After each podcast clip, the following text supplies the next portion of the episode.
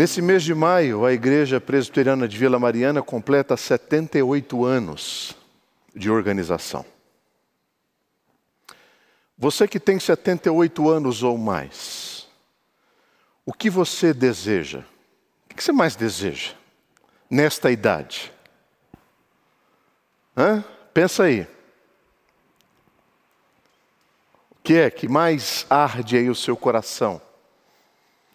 Eu creio que seja por saúde, não que você não tenha, mas é o desejo de continuar tendo, é o anseio por permanecer ou adquirir saúde, não é verdade? Por isso, o tema da reflexão da mensagem desta manhã vai caminhar nessa linha. Igrejas sadias numa geração doente. Como que nós, ao longo dos nossos 78 anos, mantivemos a nossa saúde e como que nós continuaremos saudáveis para os próximos anos que o Senhor nos conceder. Eu estou falando aqui como igreja.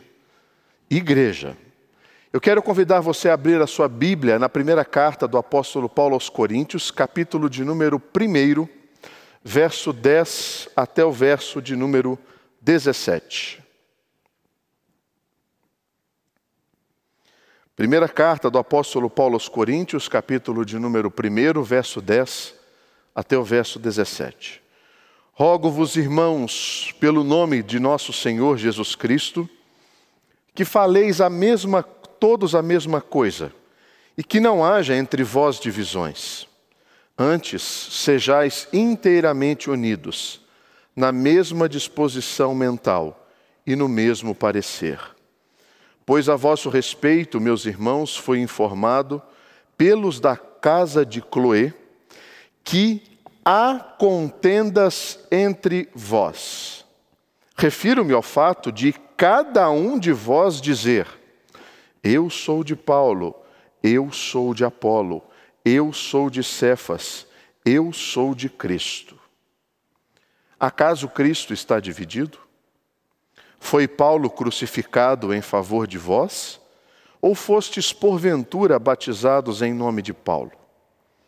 Dou graças a Deus, porque a nenhum de vós batizei, exceto Crispo e Gaio, para que ninguém diga que fostes batizados em meu nome. Batizei também a casa de Estéfanas. Além destes, não me lembro se batizei algum outro. Porque não me enviou Cristo para batizar, mas para pregar o Evangelho não com sabedoria de palavra, para que se não anule a cruz de Cristo. Eu quero convidar você a fechar os seus olhos e nós fazemos uma oração, pedindo a bênção do Senhor sobre esse momento.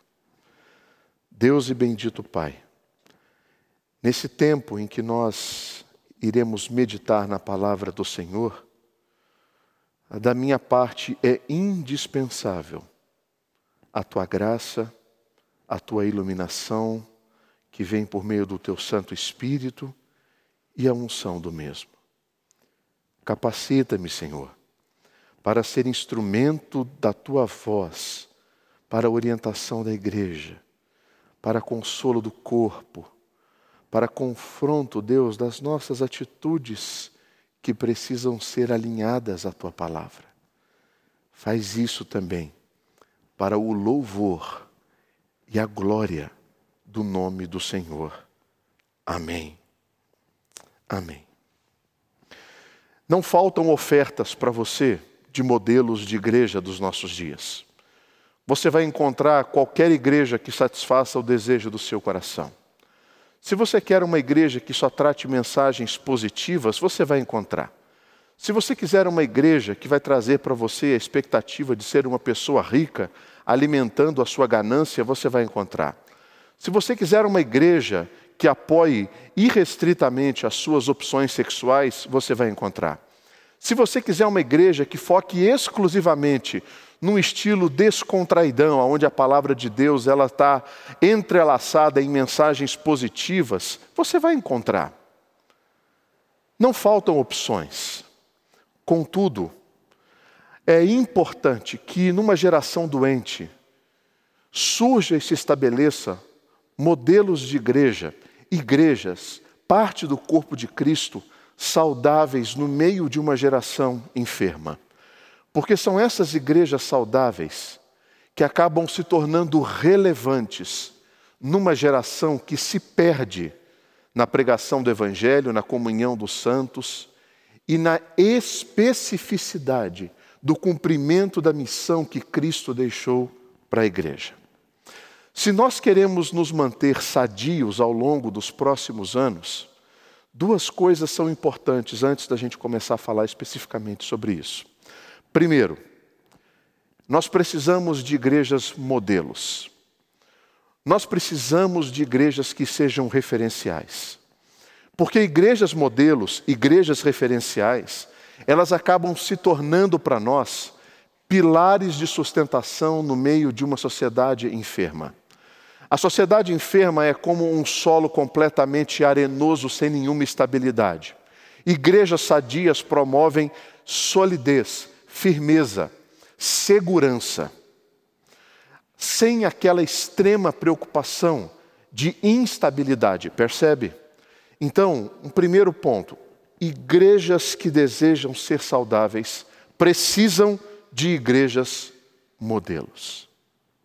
Um segundo ponto: é imprescindível que igrejas que buscam a, a sua estabilidade física, emocional, espiritual na sua existência, é imprescindível que ela tenha líderes que também sejam modelos. O próprio apóstolo Paulo escreve à igreja de Corinto: sede meus imitadores, como eu sou de Cristo. O discurso de que você deve imitar a Cristo e não deve me imitar, porque eu sou um pecador, não cabe.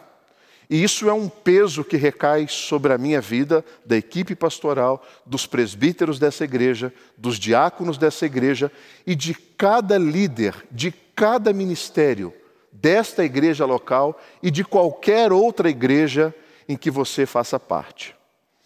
Igrejas que sejam modelo e pastores e líderes que sejam modelos.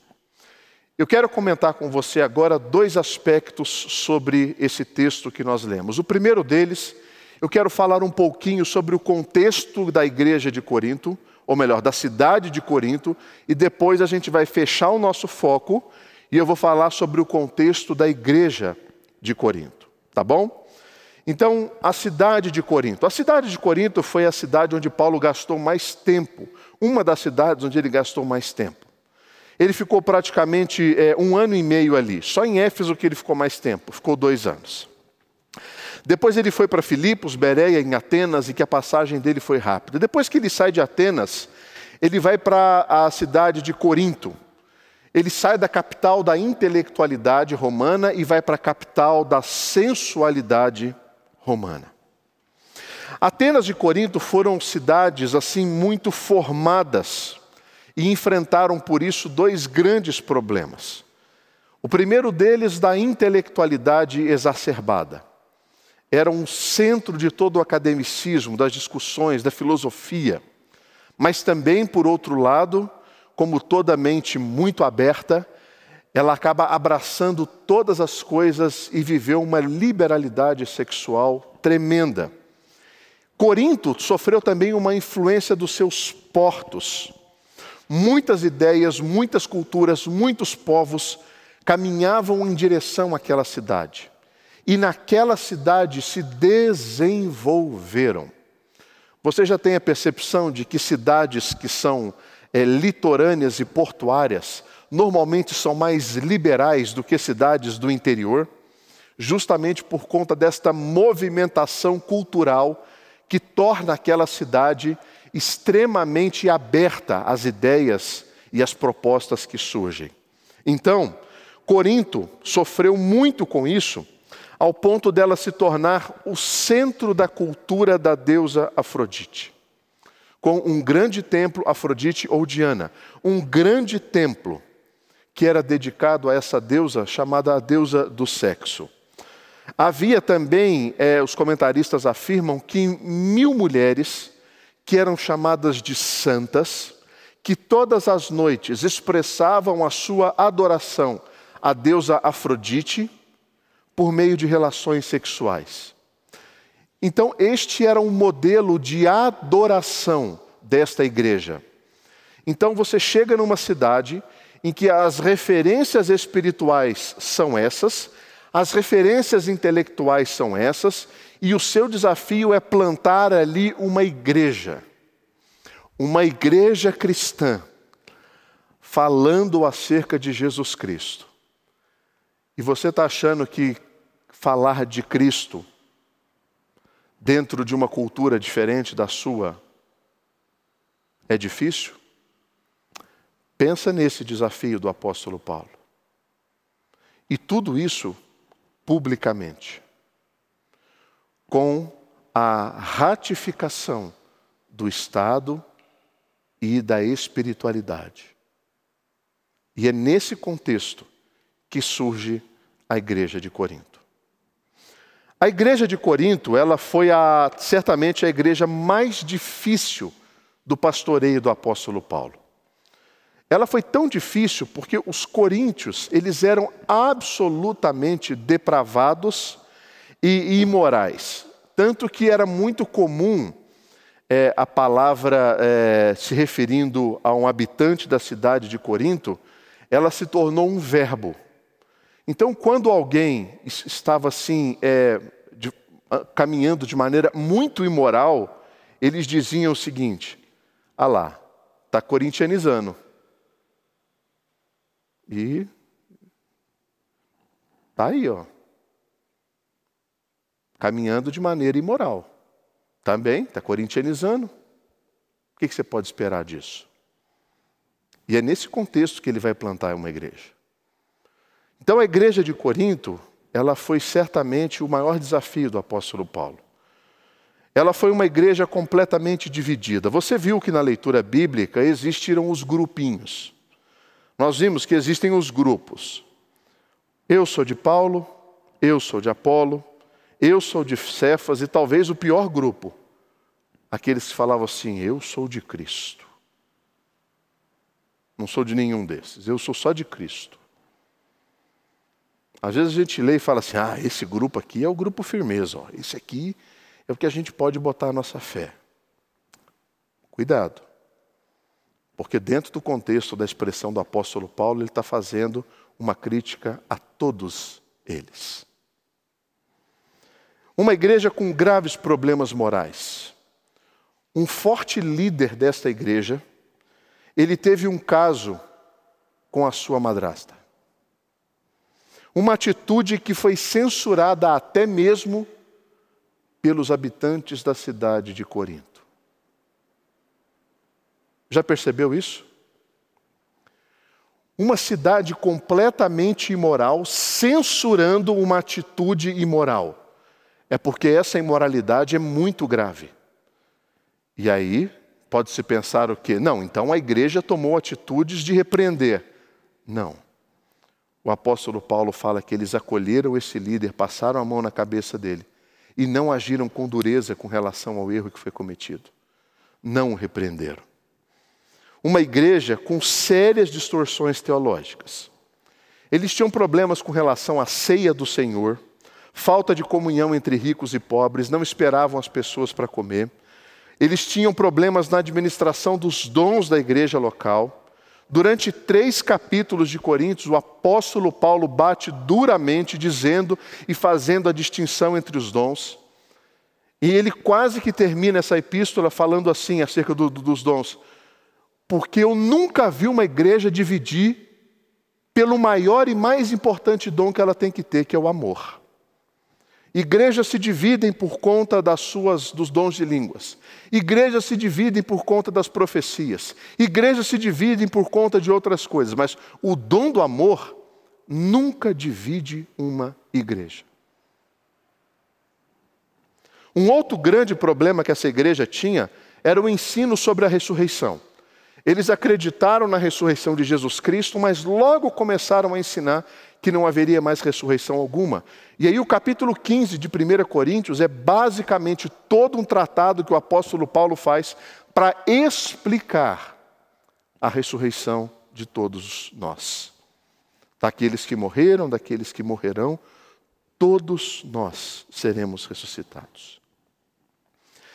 Ela era uma igreja também com uma grave crise pastoral. Como assim? Bom, nenhuma igreja foi mais questionado, questionada, ou melhor, Paulo nunca foi tão questionado por uma igreja como ele foi pela igreja de Corinto. Nunca. Foi a igreja que mais bateu nele. E eles faziam basicamente duas acusações acerca do apóstolo Paulo. A primeira delas, eles diziam assim: Meu Deus, que pregação chata. O próprio apóstolo Paulo diz isso. As cartas com efeito dizem são graves e fortes, mas a presença pessoal dele é fraca. E a palavra é desprezível. Eles questionavam a sua postura de púlpito, dizendo: o que você fala é fraco e o seu conteúdo é desprezível. Uma segunda acusação que eles faziam ainda sobre o apóstolo Paulo é que, Paulo, você se secularizou, você abraçou a cultura do seu tempo, você é um pastor mundano. Ele diz isso na segunda carta aos Coríntios, quando ele recebe essa acusação. Ah, só lembrando, Paulo escreveu três cartas para Coríntios, nós temos duas canônicas, uma terceira não se tem essa carta. E ele diz assim: Sim, eu vos rogo que não tenha de ser ousado quando presente. Servindo-me daquela firmeza com que penso, devo tratar alguns que nos julgam como se andássemos em disposição de mundano proceder estavam acusando Paulo de pregar mal, de falar besteira e de ser uma pessoa secularizada. Bom, é, por que, que você está usando, Gustavo, essa igreja para trabalhar a questão de uma igreja sadia nos tempos de uma, em tempos de enfermidade ou de uma geração doente? Basicamente pelo seguinte: se essa igreja foi a igreja em que Paulo dedicou mais tempo e ele traz todas essas advertências, é porque essas advertências, elas servem tanto para uma igreja que está no descaminho, que está fora do caminho, como ela mantém igrejas que estão no caminho a se avaliarem de maneira mais criteriosa. E esse é o meu objetivo. Ao longo desses 78 anos é inegável, é inegável que a graça de Deus foi derramada sobre essa igreja. Milhares de vidas rendendo a Cristo, centenas de pessoas servindo dominicalmente, tantas outras centenas vindo até o culto para louvar e engrandecer ao nome do Senhor. Isso se expressa hoje pelos números de conexões que nós temos neste momento, neste culto ao vivo. Se cada conexão dessa representa duas pessoas, o número que está conosco. Isso significa que nós somos uma igreja relevante. Isso significa que nós estamos cumprindo a nossa missão. E isso significa que Deus tem derramado a sua graça e nos dado orientação. Contudo, nós precisamos sempre avaliar o nosso agora, porque a avaliação do agora não permite que pequenos desvios que nós temos hoje sejam grandes desvios amanhã. Por isso, essa avaliação constante. Por isso, essa necessidade. Então, diante disso, três aspectos para nós mantermos a nossa saúde no meio de uma geração doente. Primeiro, igrejas sadias encontram unidade na sua missão. Versículo de número 10. Rogo-vos, irmãos, pelo nome de nosso Senhor Jesus Cristo, que faleis a todos a mesma coisa. E que não haja entre vós divisões, antes sejam inteiramente unidos, na mesma disposição mental e no mesmo parecer. Mesma coisa, mesma disposição e mesmo parecer.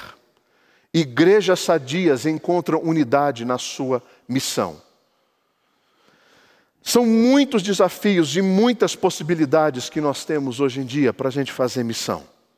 Mas toda igreja precisa se concentrar naquilo que ela sabe fazer de melhor. O único motivo pelo qual uma igreja existe é para anunciar o Evangelho. E ela anuncia este Evangelho de maneira multiforme. O Espírito Santo de Deus paira sobre a igreja e ele concede dons a esta igreja. Esses dons que são concedidos para esta igreja são os dons que o Espírito Santo deu para que a igreja desenvolva.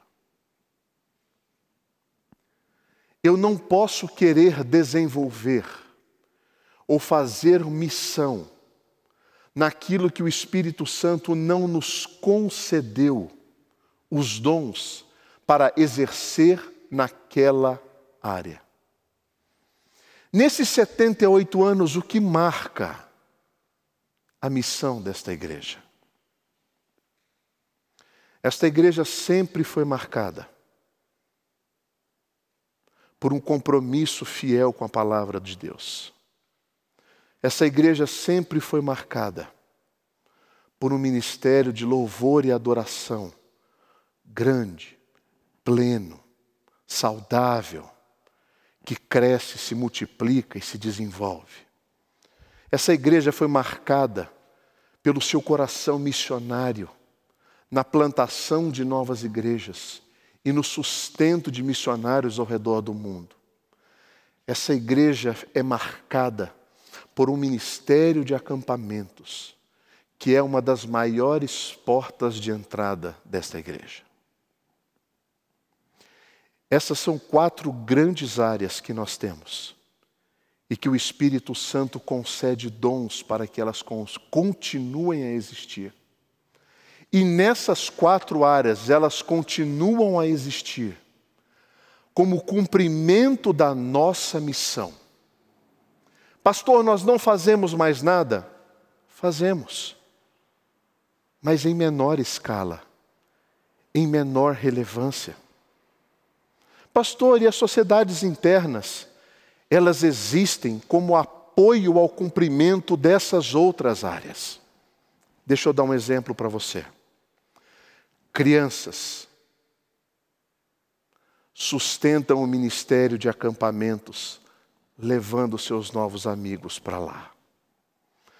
Adolescentes e jovens, na mesma perspectiva, ampliando isso para a área de louvor, alimentando novos músicos, surgindo novos coralistas.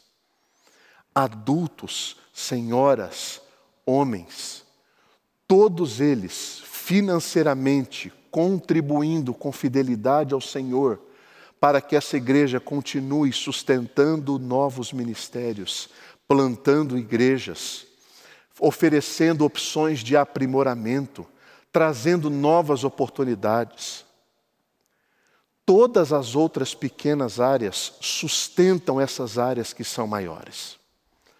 Por isso, por isso, é uma grande bobeira da nossa parte quando você ouve coisas assim. Ah, eles estão querendo acabar com determinado ministério, eles estão querendo minar determinado ministério. É bobeira. Porque são grandes áreas da nossa igreja, são dons que o Espírito Santo concede. E nós, como cristãos, precisamos ter a mesma fala, o mesmo pensamento, a mesma disposição, o mesmo parecer. Porque isso promove saúde para a igreja local. Nesses 78 anos, o Senhor nos deu saúde. E para nós mantermos saúde para os próximos anos, vamos alinhar a mesma coisa, a mesma disposição, o mesmo parecer, estando todos nós inteiramente unidos. Não tem essa, eu sou de lá, eu sou de cá, eu sou daqui, eu sou de acolá. Besteira. Somos um só. Isso é saúde teológica. Isso é saúde eclesiológica. Isso é saúde para uma igreja local. Segundo, igrejas sadias, elas precisam ser criteriosas naquilo que, eles, que elas dizem. Versículo de número 11.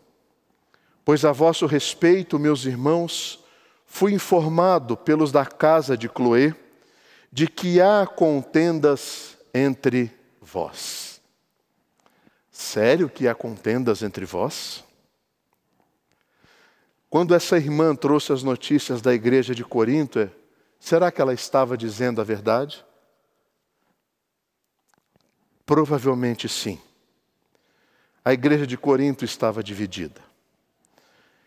E Paulo faz questão de dizer quem disse aquilo.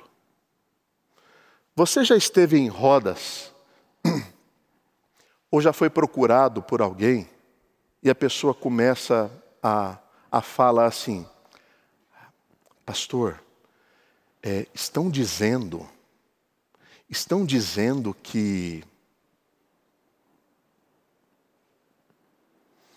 Se a pessoa vem falar comigo, a primeira coisa que eu falo é: quem está dizendo? Ah, não, pastor, eu não, eu não posso falar. Eu, eu, não, eu não tenho. Né? Fica ruim para mim. Não, não fica. Se o apóstolo Paulo escreve uma carta é, exortando uma igreja, e nessa carta ele diz o seguinte: Olha, eu fui informado pelos da casa de Cloé que vocês estão divididos. Por que será que Paulo faz isso? Paulo faz isso porque se Chloe estiver mentindo, ela vai ser exposta publicamente.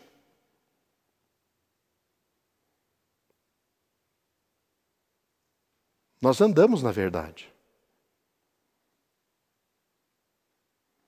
E se você diz para mim ou para qualquer outro líder da igreja, pastor, estão dizendo o que eu posso fazer? Eu não posso chamar a pessoa, eu não posso me explicar, porque eu vou me explicar para quem não disse. Então, igrejas saudáveis são igrejas que são muito criteriosas naquilo que elas dizem e falam, naquilo que ela comunica. Porque se eu sou informado de uma atitude como essa e alguém me dá um nome, eu chamo a pessoa para conversar, para esclarecer, para pacificar, para que ela ouça talvez os meus motivos, ou como o reverendo Marcelo disse, para que talvez ela ouça o meu perdão. Eu não tenho compromisso com o pecado, eu tenho compromisso com arrependimento. Então, igrejas saudáveis são igrejas que são criteriosas naquilo que dizem e naquilo que falam. Ah, Para uma igreja ela poder ter saúde e causar impacto, ela precisa usar a sua língua de maneira muito cuidadosa. O pastor Rick Warren, a gente não gosta dele, ele tem umas coisas controversas, mas ele tem uma frase que é muito interessante. Ele diz assim: fofocar é transmitir informação quando você não é parte do problema e nem parte da solução. Que é mais ou menos como ouvir uma fofoca é como receptar uma mercadoria que foi roubada. E isso faz de você igualmente culpado por aquele crime. Difícil, né? Três perguntas que toda igreja saudável deve se fazer ao retransmitir uma informação. É verdade? Isso que eu vou passar adiante é verdade? E isso vale para você em, em cada mensagem que você encaminha pelo WhatsApp, em cada post que você faz no Facebook. É verdade? Isso vai edificar o corpo de Cristo. E edificar entende-se que vai fazer bem, mesmo que confronte, mesmo que isso promova dor, mesmo que isso promova a, a, atrito com o objetivo da resolução. E terceiro, ainda assim, eu devo falar? É verdade edifica e eu devo falar. Dessa maneira, nós criamos uma cultura transmissão de palavras que glorificam a Deus. Quando os da casa de Cloé foram até Paulo, disseram assim: Paulo, escreve uma carta ou vai lá, porque o negócio está feio eles estão divididos. É verdade, edifica e precisou ser dito. Percebe? Com isso, nós temos uma carta orientando uma igreja à sua saúde eclesiológica. Terceiro, igrejas sadias colocam a cruz no centro da sua mensagem. Ah, o apóstolo Paulo, quando ele escreve essa carta aos Coríntios, ele vai falar sobre a importância da cruz. Ela vai surgir logo nos versículos 18 em, em diante, até o final do capítulo número 1, e ele também vai usar o comecinho do capítulo 2 como expressão deste zelo dele com a cruz de Cristo e do Evangelho do Senhor Jesus Cristo. Então a mensagem da cruz, ela é central em igrejas sadias. Nada é tão urgente numa geração de tanta superficialidade como a mensagem da cruz. Infelizmente, os nossos púlpitos, eles estão sendo substituídos por mensagens de uma teologia liberal que fala assim: olha, Deus não tem tanto controle sobre todas as coisas. É, o Senhor Deus, ele, ele concede à humanidade muitas liberdades, e Ele não é um Deus intervencionista, Ele não é um Deus controlador, Ele não é um Deus déspota, Ele não é um Deus que está plenamente no governo. Está, está acontecendo também uma substituição das mensagens centradas na cruz de Cristo para uma mensagem de autoajuda. Já existe a terminologia teologia do coaching. Presta atenção, são duas coisas muito boas, mas que não devem andar juntas dentro dessa mesma formulação. É, se você é um coach, você tem o meu respeito, porque a sua profissão é digna. O que você faz é ajudar pessoas, é colocá-las nos trilhos, é fazer excelentes perguntas para que elas pensem a respeito das suas próprias atitudes. Se você é um coach, eu quero que você saiba que eu respeito a sua profissão. Isso não é uma crítica a você, até mesmo porque eu já participei de dois processos que me fizeram muito bem, como homem, como marido, como pai, como pastor. Agora, este lugar aqui onde eu estou não cabe ser substituído por aquilo que você ensina. Esse lugar aqui é para ser pregado a cruz de Cristo. O Evangelho de nosso Senhor e Salvador Jesus Cristo. O apóstolo Paulo disse assim: Eu, irmãos, quando fui ter convosco, anunciando-vos o testemunho de Deus, não o fiz com ostentação. Não ostentei a linguagem ou de sabedoria, porque eu decidi nada saber entre vós, senão a Jesus Cristo e este crucificado. Esse lugar aqui não comporta autoajuda, não comporta mensagem que faça bem para o seu coração, mas anule a Cristo e a sua cruz. Não cabe. A igreja que se envolve com isso, ela deixa de lado a mensagem do Evangelho e abraça a autoajuda como sendo a salvação da humanidade. A autoajuda pode te dar um dia melhor, mas não te dá uma eternidade com Cristo. Somente a cruz de Jesus pode perdoar os seus pecados, pode curar as feridas do seu coração, pode perdoar cada uma das suas faltas diante de Deus. E somente a cruz de Cristo pode fazer a junção de um miserável pecador com um Deus santo, colocando esses dois em plena comunhão. Isso nenhuma autoajuda faz. Por isso que nós somos igreja e não somos um grupo de apoio para fazer com que as pessoas se sintam bem. Deus não tem compromisso com a nossa felicidade. Deus tem compromisso com a nossa santidade. A felicidade vem por meio daquilo que Cristo fez por nós. Ele nos deu vida. Alegrai-vos, tende por motivo de alegria o passardes por todas as provações. Alegrai-vos, outra vez digo, alegrai-vos no Senhor.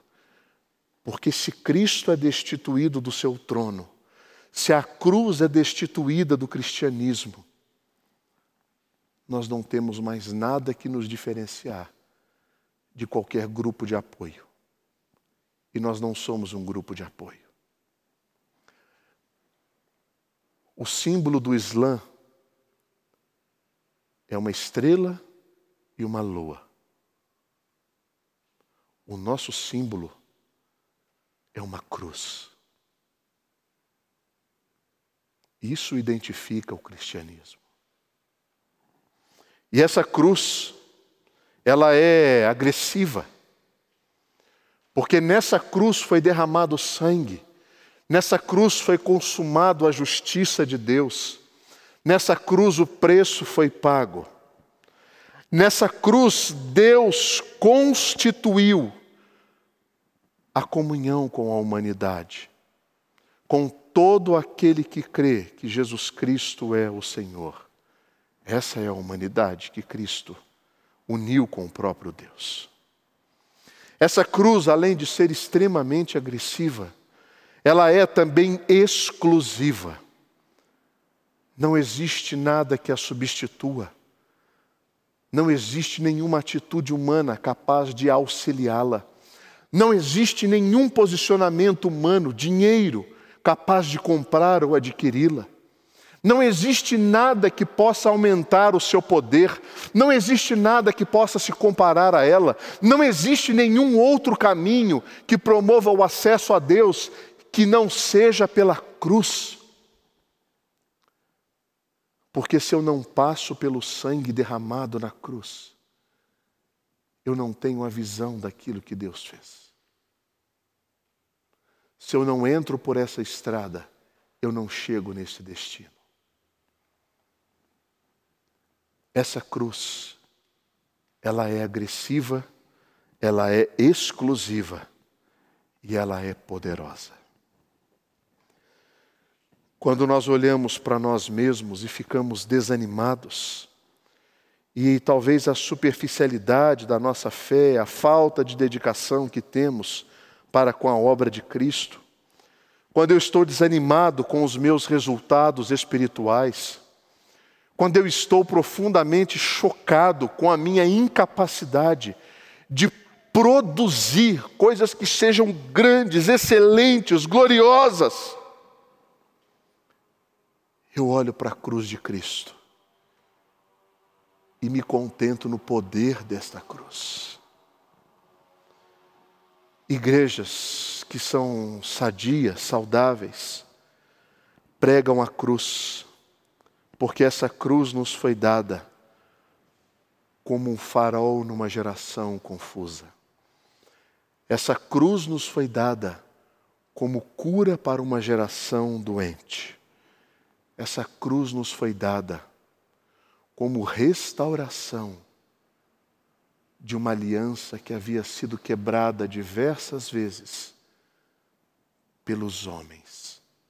Mas agora Deus estabelece uma aliança entre Ele e o seu Filho a nosso favor. Igreja Presbiteriana de Vila Mariana. Essa senhora de 78 anos, cheia de vida, cheia de saúde, cheia de missão.